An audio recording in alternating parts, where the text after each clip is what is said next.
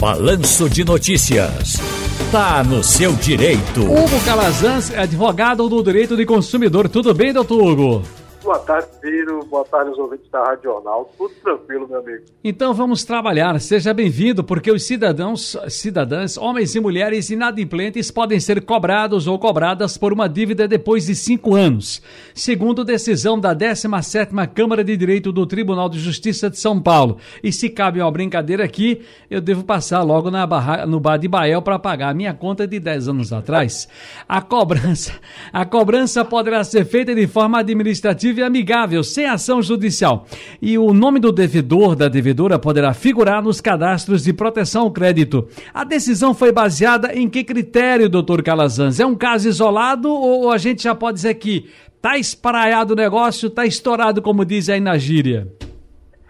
Bem, Ciro, essa situação ela é baseada no princípio da moralidade, né? Porque além da, da dívida ter um título judicial, de existir uma possibilidade de uma ação na justiça, existe uma moral aí envolvida, né? A partir do momento que você deve, você tem a obrigação de pagar. O que essa decisão do Tribunal de Justiça de São Paulo nos trouxe, né?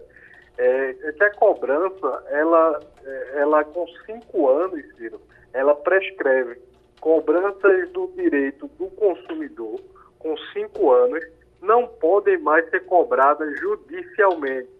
Ela, essa decisão ela vem confirmar esse entendimento da prescrição, mas abre a possibilidade do credor cobrar ao consumidor, devedor, o valor é, extrajudicialmente desse débito. Ele pode administrativamente, através de ligações, de notificações, cobrar aquele consumidor. O que não se pode ser realizado é a cobrança judicial. Caso a empresa pegue um débito prescrito, um débito que tenha mais de cinco anos, e venha cobrar judicialmente, Ciro, existe a possibilidade do consumidor, além de não ter a obrigação de pagar, é, ser ressarcido pelo dobro do valor dessa cobrança através do disposto no artigo 42, parágrafo único do Código de Defesa do Consumidor. Agora, veja, pode influenciar em outras câmaras do país também? Existem outras decisões, inclusive isso é uma decisão na primeira turma do juizado da Bahia, né? E existem decisões também aqui em Pernambuco nesse sentido. É um entendimento até consolidado, Ciro, que não pode ser feita a cobrança judicial, apenas a cobrança administrativa, por existir a, a existência desse débito. O que não há é a possibilidade de recorrer à justiça para que seja cobrado esse débito. Ok, mas olha, atualmente, doutor Hugo Calazans, como acontece, se, por exemplo, o consumidor deixar de pagar uma dívida? Quais os trâmites de cobrança e quando o débito pode prescrever? Que nós começamos falando sobre essa questão dos cinco anos, minha gente, que havia uma máxima antigamente, né, doutor Hugo? Ah, rapaz, depois que passar cinco anos, tá liberado, tu tá novo, zerado de novo, e não é assim mais, né? Exato. Essa situação, Ciro, é, na verdade, a prescrição, como, como você acabou de frisar, é de cinco anos. O que não existe é essa máxima de que após cinco anos o débito some, se escafede e vai embora.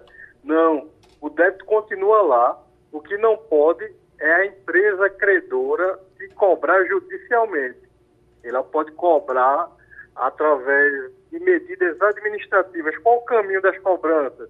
É que a gente já sofre diariamente através de ligações, através de notificações, caso haja o débito. O débito vai permanecer mesmo após os cinco anos. O que some é a obrigação judicial de ser paga.